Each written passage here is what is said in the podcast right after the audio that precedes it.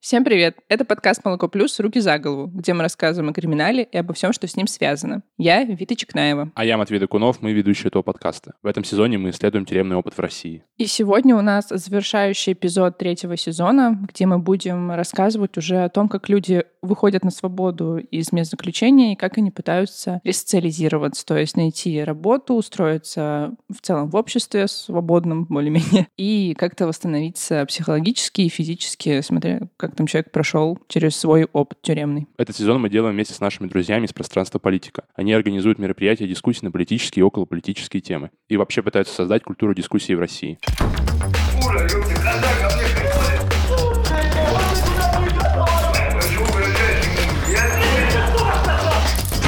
Подкаст «Руки за голову». В целом существует дискриминация по наличию судимости. Это зафиксированный факт. Людей с судимостью иногда не принимают на работу просто потому, что у них есть эта судимость. Иногда неподходящее, мне кажется, слово часто. Часто не угу. принимают на работу. Особенно если на работе есть какая-то служба проверки, система проверки вот безопасности. Они могут просто по своей внутренней системе пробить человека, посмотреть, что у него есть судимость, даже если не будут просить справку об этом. И это порождает э, такую проблему, что человек, который вышел на свободу, не может обратно встроиться в общество. Он не может найти себе место, не может найти работу, денег у него нет. Хорошо, если у него хотя бы есть жилье, в котором он может жить. А если он снимал квартиру, допустим, до посадки и поплачивал на свою зарплату, то по выходу ему просто делать ну, совершенно нечего. Идти некуда, потому что на работу он не найдет. А выплата, по-моему, когда ты выходишь, у тебя что-то меньше тысячи рублей, и, ну вот, доедь куда доедешь на эти деньги, а потом выкарабкивайся сам. И это в целом порождает круги рецидивов. Например, в 2020 году 63% заключенных это были как раз-таки рецидивисты, то есть те люди, которые сидят в тюрьме не первый раз, а второй и более. Наверное, когда ты отсидел, проникся этой блатной романтикой, зоновскими устоями, а, и выходишь на свободу, и люди здесь тебя не очень хорошо понимают вообще, потому что cares вообще о том, кто ты, что ты, ну, как бы, какие у тебя там тюремные регалии. И тебе, наверное, хочется обратно попасть в свое знакомое место, где ты понимаешь вообще, как жить, понимаешь свое место, понимаешь место других людей, где тебя, ну, если хотя бы не принимают, как бы в смысле человеческом, наверное, ну, там... Ну, типа, как эмоционально. Да, но хотя бы находишься в привычной среде. Ну, или может быть и другая причина, потому что на самом деле, когда человек выходит э, из тюрьмы, это еще не значит, что у него больше нет судимости. И, ну вот, как мы говорим, по наличию судимости дискриминация, она снимается по истечению, э, может быть, четырех лет, может быть, больше, может быть, меньше, все зависит от статьи иногда это еще затрудняется тем, что вот тебе нужно найти работу, потому что тебе нужно будет ходить к участковому, или участковый даже может прийти к тебе домой или где ты проживаешь, и проверить, чем ты вообще занимаешься. И если ты находишь работу, это тебе играет очень большим плюсом. Ты даже можешь подать заявление в суд о снятии этой судимости заранее, раньше, чем она сама снимется там по истечению срока годности. Поэтому работа здесь очень важный такой фактор, и если ты условно становишься таким бездомным и еще и безработным человеком, типа беспризорника какого-то, то тебя могут вообще обратно отправить в тюрьму, потому что могут подумать, что ты совершаешь какие-то правонарушения. Или если у тебя нет работы, тебе нечего есть, ну, ты украдешь какую-то маленькую штуку, тебя на этом поймают, отправят обратно. Также одна из больших и важных проблем, с которой ты можешь столкнуться в заключении, это твое здоровье. Как мы говорили в первых выпусках, тебя могут не лечить, и ты можешь выйти из тюрьмы разболевшимся и с хроническими заболеваниями, полученными там уже в заключении.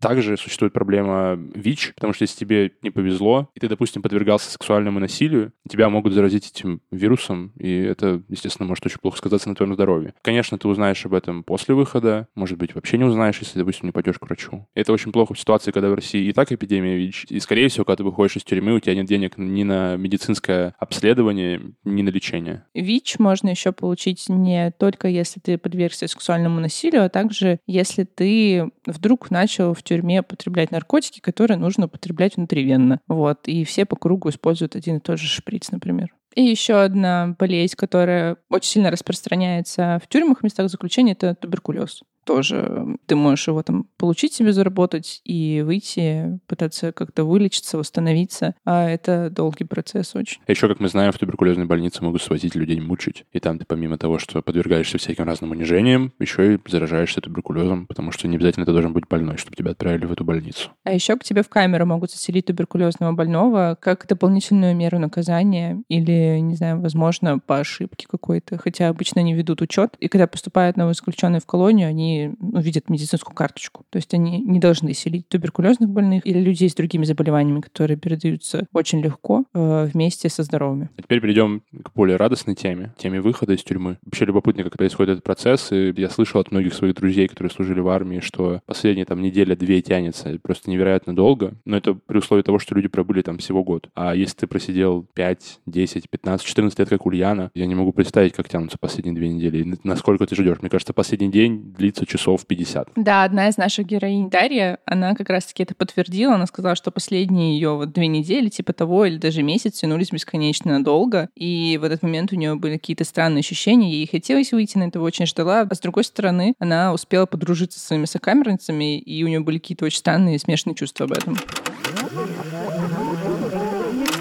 Нам подобные мы Рассказывает Руслан Вахапов, отбывавший наказание в Ярославской колонии. Освобождение, нормальное освобождение. За тобой приходят там в 6 утра. Давай, в душ. Ты идешь, моешься. Э, одеваешься, тебя последний раз кормят завтраком. Если ты освобождаешься из жилой зоны, то это порядка там 10-11 часов, ближе к 12. Ты с вещами. Обычно, обычно все вещи, которые можно использовать в колонии, ты оставляешь своим друзьям, раздаешь. И, ну, обычно освобождаешься в драных штанах, в тапках драных, потому что вещей ну, не хватает, да. Ну, как их хватает, но когда у тебя запасные штаны есть, это хорошо. Поэтому ты вещи все раздаешь, ну, традиции там у всех разные. Кто-то зубную щетку ломает, выкидывает. А так даже вот э, зубную пасту недомыленную отдают ребята друг другу. Все, 10 часов тебя вызывают, спецчасть, проверяют документы, выдают документы, дипломы об образовании, получившие в колонию. Проводят тебя шлюза, так называемые. Это такое пространство Последний шаг до воли. Внешний периметр сравнивает твои документы, называешь срок, там, статью, там, вот, сверяют с твоим паспортом, выдают тебе паспорт, справку об освобождении. Ну и все, в принципе, ты вольный человек. Выходишь, получаешь вещи, с которыми ты приехал в колонию, которые у тебя изъяты, незаконные всякие вещи. И все, ты свободен. В моем случае это было в 6 утра, Вахапов на выход с вещами. В 7 часов я уже стоял на, на, на воле. А, для чего так делается? Чтобы, скажем так, избежать каких-то массовых э, беспорядков. Мало ли там захотят со мной попрощаться. Вот. И, естественно, последний раз сделать тебе неприятно. Толоконникова боролась. Рассказывает Ульяна Хмелева, отбывавшая наказание в мартовской колонии. Получилось. Я заметила, что даже воздух совершенно другой за пределами колонии. Выводили нас очень долго, и мы стояли у дежурной части, нас было три человека. Одна украинка, гражданка Украины, вторая из Молдавии и я. И вот когда нас выводили, там нужно имя, фамилия, срок, начало срока, конец срока. И когда я сказала конец срока, эти две женщины, которые со мной выходили, и дежурная, они прослезились, женщины заплакали. 14 лет вы отсидели. И они прям... И дежурные женщины заплакали. Ну, в общем, провожали меня так. Я вышла, меня встретили сыновья мои. Книги, дневники я тайно вывезла. Я писала тюремный дневник, и все эти записи затрепанные я вывезла тайно. Нас обыскивали, но я их постаралась там в траву спрятать и по пути забрала. Потом... Когда нас выводили, мне запомнился такой момент. Нас выводили, мы стоим втроем так, выстроились в шеренгу и пробегает в дежурную часть замначальник колонии Куприянов. И он такой говорит, ну что, освобождаетесь? Мы да, здравствуйте хором. Он за новым сроком едете? Эти две говорят, да, ну просто по инерции, да, да.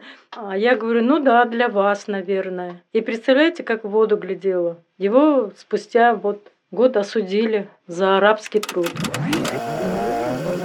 И, в общем, на Рассказывает Дарья, отбывавшая наказание в Новом Осколе. Получается, у меня был суд 15 февраля. Одобрили УДО, Потом мне нужно было ждать еще две недели, пока вступит в законную силу. Это были, наверное, самые длинные в моей жизни две недели. Когда ты вот ждешь, ждешь, они все не наступают. Потом уже настал день моего освобождения, и мне стало грустно. Я плакала от того, что я ухожу с зоны. Это было какое-то смешанное чувство, потому что были сотрудники, к которым я очень сильно привыкла, с которыми мне было очень хорошо общаться, было очень печально с ними прощаться также с девочками, там, со многими подружилась, там, даже девочки плакали, говорили, что вот, почему она уходит. Нет, конечно, не радовались, искренне радовались, но им было грустно прощаться со мной, так же, как и мне, то есть было очень грустно и радостно, неразделенное было чувство. А потом я ехала домой и боялась, что я что-то опять нарушаю, что я вот... Ну вот не, мог, не может быть вот так хорошо, что я еду домой. Я боялась. Наверное, полмесяца точно я боялась, что я сбежала.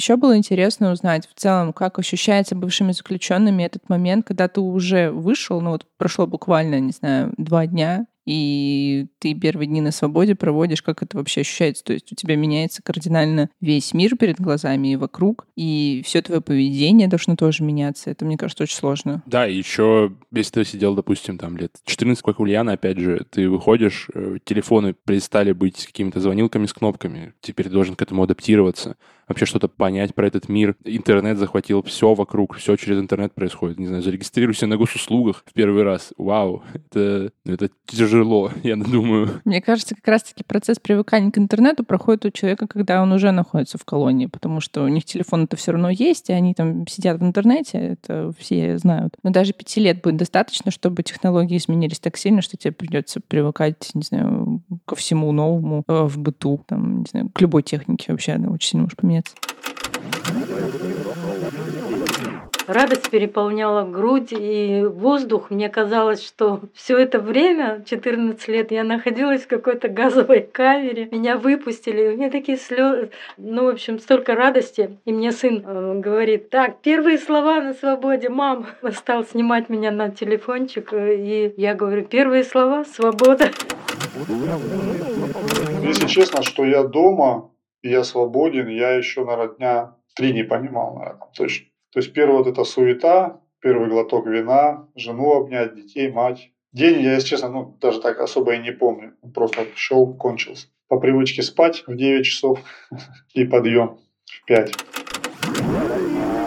И первый дом... Рассказывает Ольга Симонова, отбывавшая наказание за убийство мужа-насильника. Я вышла по второму УДО, вышла 26 декабря, прямо перед Новым годом. Меня встретила сестра, и я поехала домой к сыну. Я не знаю, самое яркое впечатление — это когда ты приезжаешь домой, нюхаешь сына, а он вкусно пахнет. Я просто... Мне сестра привезла цветы. Я была в вольной одежде. Я одела каблуки джинса, о которых мечтала там, блин, все пять лет. Мы заехали в Макдональдс, я ела картошку по-деревенски. На заправку мне купили единорожку, о котором я всегда там мечтала, потому что я хотела эту мягкую игрушку. Я слушала музыку, я позвонила маме по телефону, и меня никто за это не наказал. Я приехала домой, ела вкусную еду, купалась. Но самое яркое впечатление это вот то, что перед Новым годом, и то, что я вот, ну, увидела сына.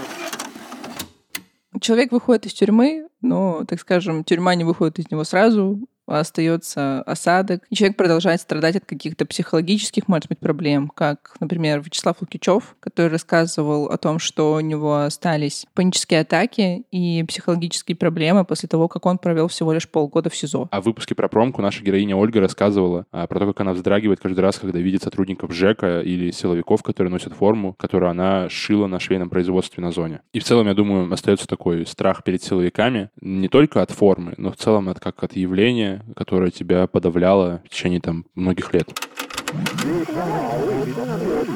Да нет, я, в принципе, ну как, привычки-то, они, знаете, как кто был в тюрьме, тот в цирке не смеется. Это отпечаток э, остается навсегда там, в мимике, в жестах, в словах, в поведении. Например, ну, часто я вроде так на себя смотрю, вроде ничего так взгляд. А первое время жена говорила, что взгляд это у тебя тяжелый, там, суровый. Но опять-таки это жизненные, скажем так, сложности. А потом ничего отошел. Пару раз напиться, и все нормально. Покажите фильм.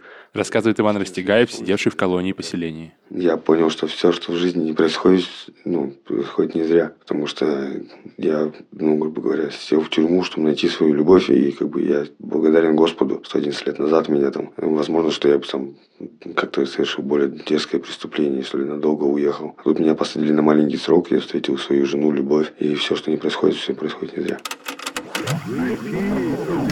Я вроде бы понимаю, что всему надо учиться, и мир там двигается вперед, там и все такое. Но я, например, даже страницу Инстаграме завела по прошествии там двух лет, потому что мне было очень стыдно. Потому что вот все это время, пока я сидела, люди там были на Бали, занимались йогой, учили язык, а у меня такой пробел. И когда, предположим, хотя я редко общаюсь с незнакомыми людьми, но если, предположим, я где-то там познакомилась, и у меня спрашивали, была ли я на таком концерте Мьюз, например, там в пятнадцатом году, я говорю, не была. И у меня так все спрашивают, почему? Потому что это же, ну, замечательно. Я не могу сказать, я не могу это даже произнести, что я сидела. Я не могу сказать, что почему, когда был бум на Бали и на йогу, э, ну, как бы я сама йогой занимаюсь, почему я до сих пор не была на Бали и в Индии. Я не могу сказать, что я сидела. Я, ну, не могу, например, объяснить, что я делала последние там пять с половиной лет, вот до того, как я освободилась. Почему я, например, не выучила еще один язык, почему мой сын называет мою сестру мамой. И вот эти множественные почему, они настолько меня пугают, что я свой круг общения... То есть я сначала попыталась вроде бы выйти в мир, но потом мне стало там некомфортно, и я спряталась. И о том, что у меня вообще, в принципе, есть судимость, я стала говорить меньше года назад.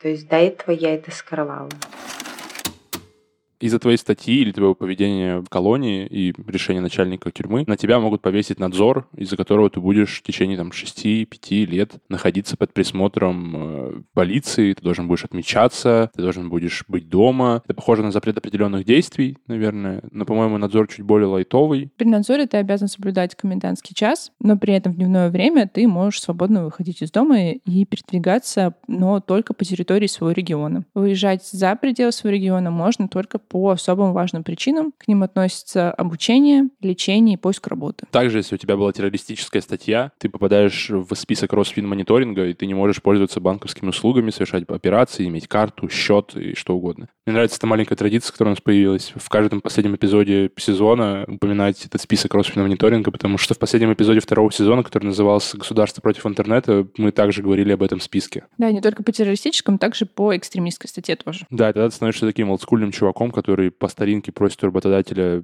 наличку за зарплату, когда мы живем в эпоху цифрового там банкинга, цифровых всех операций через телефон. Это выглядит странно и вызывает лишние вопросы. А в связи со статьей и с тем, что я себя плохо вел в колонии, мне дали 6 лет надзора. В 4, 4 раза в месяц я должен отмечаться в милиции. А в 10 часов вечера я должен быть дома до 6 утра. Мне запрещено выезжать за пределы области. Мне запрещено посещать массовые мероприятия и находиться в местах общего пользования. Вот э, у меня к вам вопрос сразу. Как работодатель, вы будете такого терпеть сотрудника, который 4 раза в неделю должен отлучиться, чтобы отметиться в полиции. Опять-таки, вот э, в Руси сидящий я работал, у меня командировка в Берлин. Я иду, пишу заявление, мне говорят, месяц на согласование. А зачем ты идешь? Я говорю, в командировку. Командировка не подразумевает под собой разрешенные. Вот если бы ты поехал на лечение или на обучение, тогда да. Тут я... Рассказывает Иван Асташин, сидевший в режимных колониях по делу АБТО. Ну, мне до сих пор э, тяжело со многими вещами, потому что мне назначили надзор, а это помимо двух отметок УВД в месяц э, мне запрещено находиться вне своего жилища с 10 вечера до 6 утра. И по факту мне запрещено там куда-либо выезжать. То есть, ну, типа, выехать-то я могу, но в 10 вечера я должен быть дома. Вот, на это все нужны там специальные разрешения, какие-то причины. То есть я не могу сказать там просто, вот там я решил в Питер поехать. Нет, я могу поехать только для решения вопросов о трудоустройстве, там, на учебу или там по медицинским каким-то там показаниям. Помимо этого, поскольку я осужден по террористической статье, я нахожусь в списке Росфинмониторинга, это то есть мне запрещены любые банковские операции. Э, я не могу там завести пластиковую карту, там счет в банке. Вот, соответственно, с, с этим возникают трудности с трудоустройством, поскольку сейчас большинство работодателей перечисляют на карты деньги, хотя как бы они могут и налично выдавать, но они как бы не всегда готовы на это идти, вот, а если ты там говоришь об этом, что тебе наличность нужна, ну, возникают вопросы, а почему, вот, ну, тогда придется сказать, что ты там террорист. Как мы уже говорили, существует дискриминация по наличию судимости, которая в особенности влияет на твой успех найти работу или не найти ее. Например, я общалась где-то три года назад с мужчиной, который после выхода на свободу, вообще в целом у него история очень богатая, такой очень богатый тюремный опыт у него, он сидел, по-моему, три раза, один раз даже по малолетке. И когда он уже прям собрался силами, перестал употреблять наркотики и такое, все, я больше туда не попаду, больше не хочу. И он вышел на свободу, но он не мог найти никак работу. И денег у него не было, и он не мог найти жилье нормальное. В общем, куча проблем, которые он пытался как-то решить. Еще проблемы начались не только финансовые, но также со здоровьем. И как-то в Москве он э, нашел визитку или объявление на улице, где предлагалась работа. Там было написано, типа, работа и дом. Такие можно встретить в любом городе, мне кажется. Он позвонил по этому номеру, ему сказали, куда нужно приехать. Он приехал, увидел какой-то странный центр за очень высоким забором, то есть что внутри ты не видишь особо, и это еще находилось на окраине города. Ну, у него выбора почти не было, поэтому он согласился. И он, по сути, оказался в таком современном аналоге рабства. Э, с одной стороны, он получал деньги но их было так мало, что на руки он, по сути, ничего не получал по факту. Э, ему говорили, что вся его зарплата идет на оплату проживания его в этом центре и на еду, которую ему предоставляют. Все. То есть ты работаешь, вообще отрабатываешь, может, ты нам будешь еще должен, если ты будешь так себя вести. И еще при этом у них забирают паспорта, конечно же, когда они только устраиваются. И он очень долго так пробыл в этом центре, и где-то через год вроде бы ему удалось оттуда выйти. У него хотя бы были бы выходные, ты спрашивала, нет? Про выходные я не помню, но я помню историю еще, на которую он вспомнил. Если ты работаешь лучше всех, э, начальник видит, условно, твой крутой КПД, то он будет высасывать из тебя все соки и не будет тебя вообще жалеть. И, скорее всего, ты вообще можешь тут не выйти, если кто-то не вызовет полицию. Интересная логика. Вообще, честно говоря, начальство. Ты работаешь хорошо, вот тебе и условия похуже. Что, да. так же сможешь хорошо работать. Давай, давай. А еще хуже, а еще хуже. Легко. Построить дом без кирпича. Из своих ног. Да. Ну и, в общем, там был один мужчина, который был очень крепким и хорошо выполнял всякие разнорабочие задачи. В один момент, это было лето, было очень жарко, он упал в обморок, ему было очень плохо, и все думали, остальные рабочие, что он сейчас умрет. Просто там лежит, он почти не дышит. И они пытались кричать начальству, типа, вызовите скорую, что человек умирает, вы же сами в этом виноваты. И только после того, как они все уже начали кричать и просить об этом, его просто выкинули за этот забор наружу и позвонили анонимно в скорую, чтобы ему помогли. Не хотел бы на такую работу устроиться. Я видел такие же визитки, они расклеены по остановкам, на светофорах они приклеены часто. И на них часто еще написано, как один из бонусов, это сигареты. Типа, тебе еда, дом и сигареты. Они, мне кажется, как раз-таки нацелены на бывших заключенных. Вот, потому что сигареты, мне кажется, какая-то важная часть э, ну, да. тюремного опыта. Ну, интересно, какой там коллектив. Если они все сидевшие, они, интересно, они восстанавливают э, вот эту тюремную блатную романтику, мир, вот это вот все правила, или они такие, ну, ребят, мы, конечно, тут заперты, но мы на свободе, давайте мы, типа, побудем людьми. Еще в рабство забирают, насколько я знаю, часто с площадей вокзалов. Туда периодически приезжают люди с регионов или, опять же, бывшие заключенные, которые только приехали в город, все очень новое, все очень сильно изменилось, работу уже все ищут в интернете, а они к этому не привыкли, и выглядят они, в общем, как не местные. Видно этого человека сразу, что он стоит, что-то там ныкается, непонятно, что он хочет, что он ищет. И при этом он довольно доверчивый. То есть, если к нему кто-то подойдет и скажет, вот ты откуда, он там за жизнь поговорят, предложит ему выпить, а то, что он пьет, там, не знаю, подсыпали что-то снотворное какое-нибудь очень сильное, он засыпает, а просыпается уже, не знаю, в Дагестане, в Чечне, на природе, в плену. Туры в Дагестан.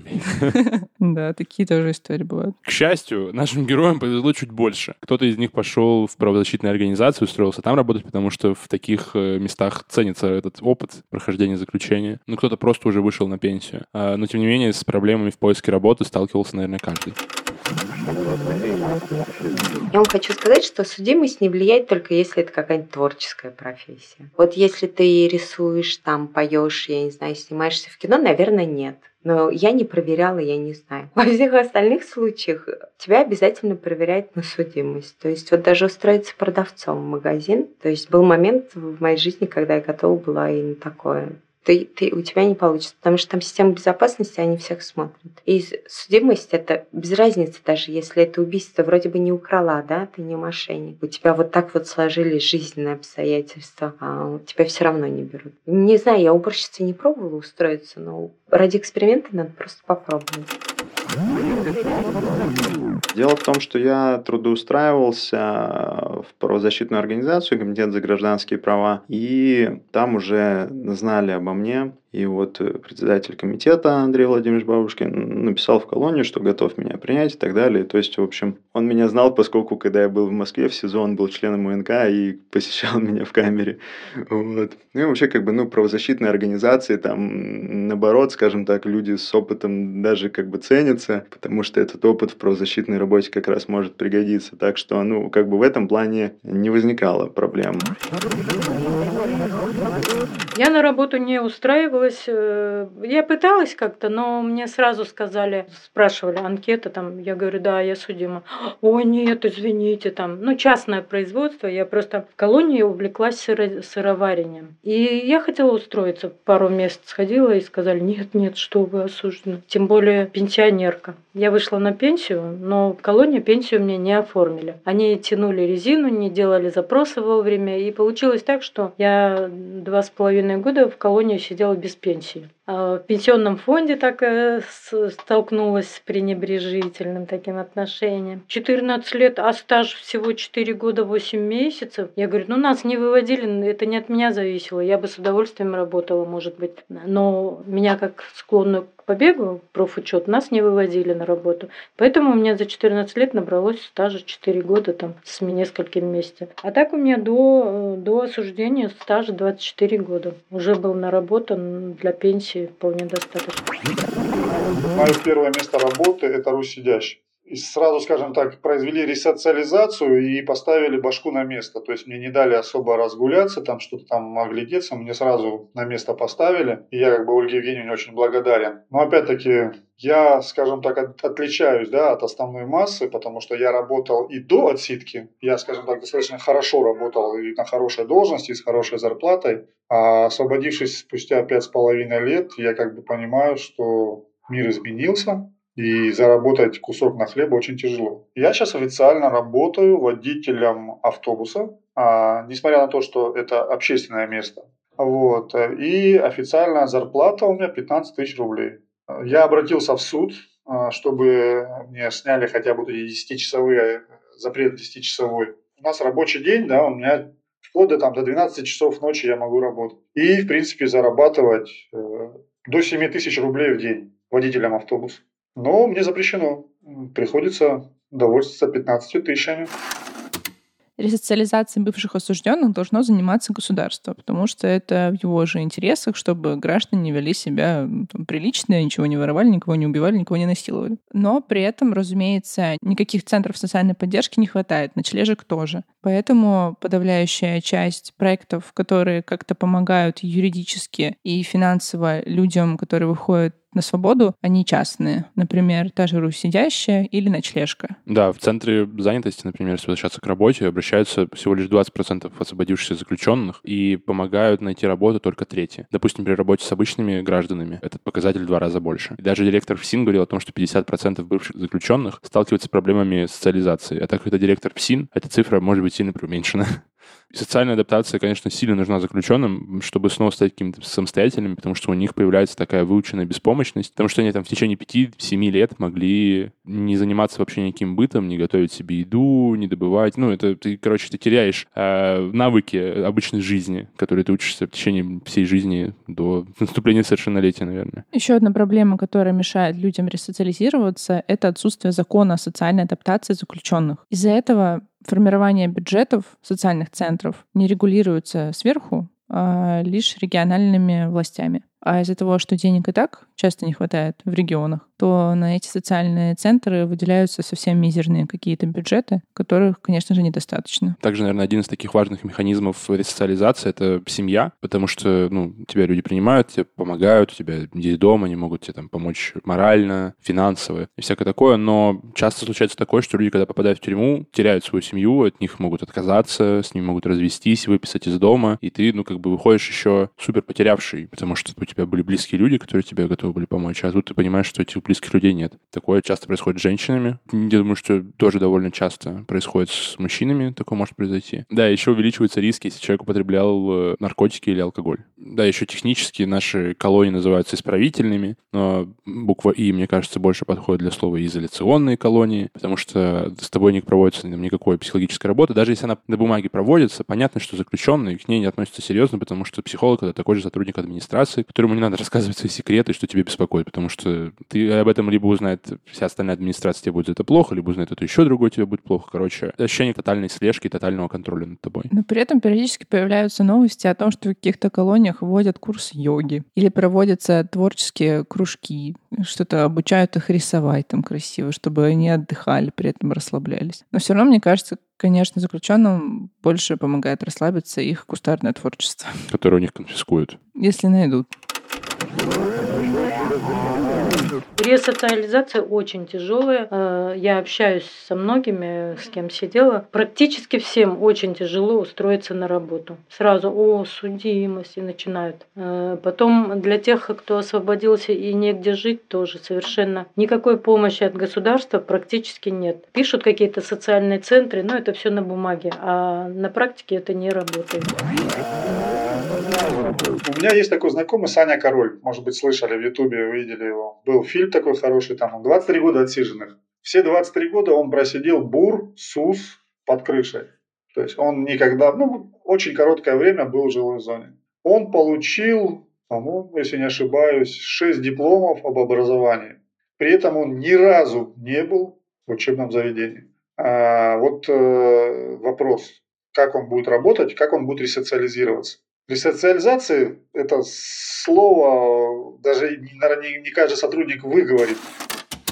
Вообще, конечно, любопытно, что твое заключение не заканчивается твоей отсидкой. Было понятно, конечно, что это остается с тобой навсегда, но это преследует тебя еще и в и тебе супер сложно влиться в общество. Я в целом понимаю, но не принимаю такое отношение к заключенным, потому что, ну, это может вызывать вопросы, это может вызывать какое-то недоверие к человеку, к тому, что там его система сломила, или к тому, что, допустим, если ты, ты заключенный, ты можешь э, не взять его на работу продавца, потому что он у тебя может что-то украсть. Это вроде, с одной стороны, все ясно. Я понимаю логику работодателей. Или, допустим, ты не можешь не верить этим 6-5 корочкам о образованиях, которые человек получил в тюрьме, потому что, ну, понятно, что там нет нормального образования, и понятно, что профессия он не владеет, и никакого опыта у него там, кроме швейки, допустим, или картонашки нету. Такая сложная, тяжелая проблема комплексная. И совсем непонятно, с какой стороны ее решать, потому что она, ну, я так понимаю, довольно мировая, что во многих странах к заключенным относятся так пренебрежительно. Да, дискриминация это существует не только в российском обществе, конечно же, а по всему миру к людям с судимостью относятся не пренебрежительно, но точно им не доверяют в полной мере. Мне кажется, вот что касается корпораций, которые не берут людей с судимостью, то вот про того же продавца. Ну вот если у человека, конечно же, был срок за кражу, то тут оправдано. Если же это был срок, не знаю, за разбой какой-нибудь, что-то в этом роде более физическое направленное, то, мне кажется, возможно, компания даже будет в плюсе, потому что если придут грабители, Думаешь, они с ними договорятся как-то, типа, пацаны, вам это не надо, я там был, успокойтесь. А, например, кстати, он сможет провести вот такую беседу, если они, конечно, захотят разговаривать. Или у него хотя бы, у него будут навыки какие-то физические, как остановить этих людей, то есть он сможет их побить, хотя бы так. Или если они тоже уже отсидевшие, он сможет с ними поговорить на фене, как-то договориться вообще тоже о чем-то, ну, как бы, или вступить в их банду, или, наоборот, их им помочь и ограбить магазин вместе. You never know, какой человек тебе попадется. С другой стороны, это может все произойти с тем же человеком, который не сидел в тюрьме, или который, ну, просто, который ты взял на улице. Ну да, мне кажется,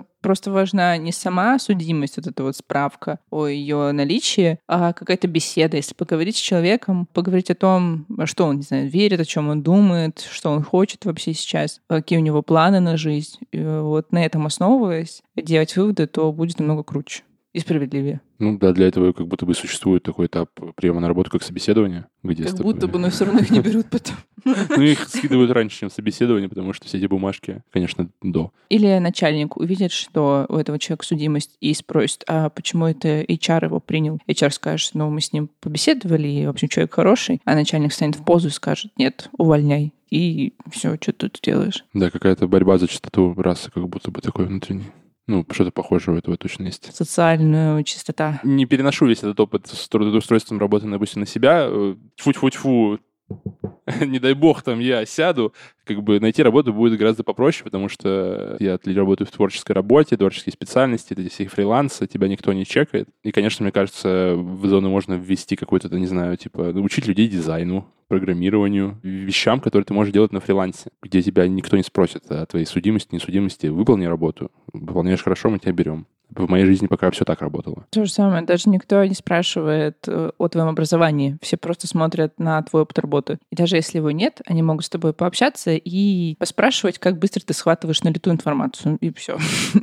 И принять даже на этом основании. Тем более о судимости вообще никто не спрашивает. Если в журналистике, мне кажется, у тебя судимость вообще без разницы, была у тебя судимость или нет. Даже, может быть, это будет плюсом. Потому что они могут э, на тебе как-то, не знаю, пропиариться. Вот черный пиар может сработать. Еще мне очень запомнилась история Ольги. То, что она рассказала, как она вышла на свободу, и она боялась вообще рассказывать о том, что у нее судимость, и она провела пять лет в заключении, а, даже каким-то знакомым. То есть об этом знали ее близкие самые, но э, люди, с которыми она знакомилась, она не могла им объяснить э, свой какой-то пятилетний опыт. Как будто бы вот ее вычеркнули из жизни, а потом она опять вернулась. Она не могла объяснить, что же там было. Ей было стыдно за это. Очень жалко в этот момент ее. Да, о таком, мне кажется, тяжеловато говорить, потому что ты как будто бы снова должен это немножко пережить, когда ты это рассказываешь, и вернуться в эти чувства, и такое, ну, нафиг. Должно пройти какое-то время точно, чтобы ты смог об этом нормально разговаривать, допустим, как с нами поговорила Ольга. Тем более у нее была статья убийства, и если человек начнет расспрашивать даже о том, за что она сидела, она вот это вот расскажет, и ты не знаешь, как отреагирует человек в ответ. Подводя итоги сезона, мне вот хочется поделиться странной особенностью, которая у меня появилась за последние полгода, что мы работаем. Ты думаешь, эта особенность связана именно с производством этого подкаста? Да, я сейчас тебе расскажу о ней.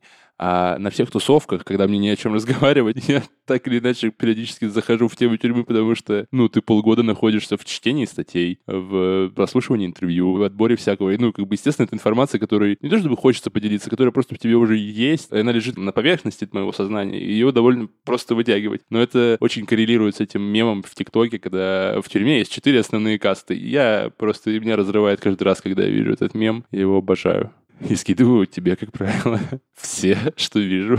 Ну да, эта тема как будто бы стала для тебя такой более-менее обыденностью, и нет такого супер ощущения, что вау, что-то тюремное. Мне кажется, оно пропало, и если в самом начале сезона, когда мы только начали брать интервью, только начали общаться с людьми, у нас еще было ощущение чего-то, не знаю, ну... Таинственного. Таинственно загадочно, что-то вот такое вот там непонятное что-то происходит. Сейчас это все предельно понятно, и настолько все банальным оказалось, просто такая вот предельная жестокость э, людей друг другу, надзирателей к заключенным, заключенным к другим заключенным и так далее, что просто как будто бы я сделала для себя глобальный вывод вообще о людях в целом а не о опыте заключения. И какой этот вывод у тебя? Как он звучит? Все могут включить какой-то, не знаю, режим, турборежим насилия у себя внутри иногда. Или же другой турборежим терпения. То есть тупо сидеть и терпеть. Супер какие-то жестокие вещи. И в целом человек может вытерпеть что угодно, судя по всему. Да, еще я понял, что если ты попадаешь э, на зону, очень нужно надеяться на удачу, потому что все сильно э, вообще зависит от э, начальника, от его настроения, грубо говоря, общего взгляда на жизнь, до просто от твоих сокамерников, сотрудников, э, каких-то правил внутренних, еще всякого разного. Ну, то есть без удачи нормально не отсидишь. Ну или без денег. Да, то есть там максимальный уровень неопределенности, и тебе не подконтрольно вообще ничего, кроме твоих рук, ног, головы. И то не всегда. Тебе могут какую-нибудь татуировку сделать насильно, если ты там в низшей касте. Или изнасиловать шваброй. Угу.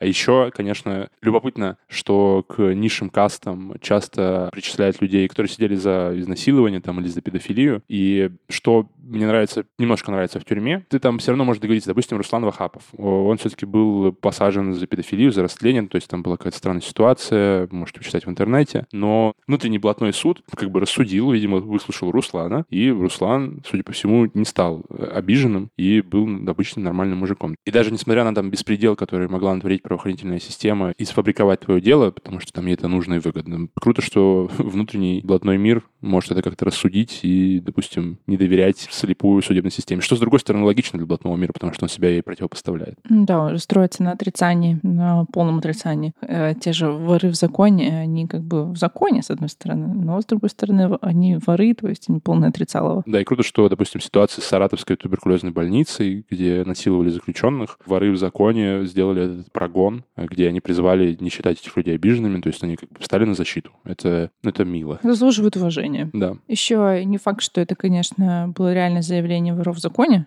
каких-то блатных людей. Это особо не подтвердить. Ай. Но в любом случае, конечно, если это так, то это очень круто. В целом, с первого по этот девятый эпизод мы прошли полностью тюремный путь от задержания и попадания в СИЗО а, до ресоциализации и выхода на свободу обратно. Мы также поговорили про промки, про образование, про взаимоотношения со своими близкими, пока ты находишься в заключении, и как раз-таки со стороны близких, как это все ощущается, про блатной мир, про жаргоны, про взаимоотношения между заключенными и всякие другие занятные вещи, в том числе и о колониях для несовершеннолетних. Да, и в том числе мы, конечно, обсудили тюремную культуру. Мне это было прям супер любопытно, потому что, допустим, кустарка, там, игольная выдумка хитра, каждый придумывает, что может, что умеет. Это всегда очень любопытно.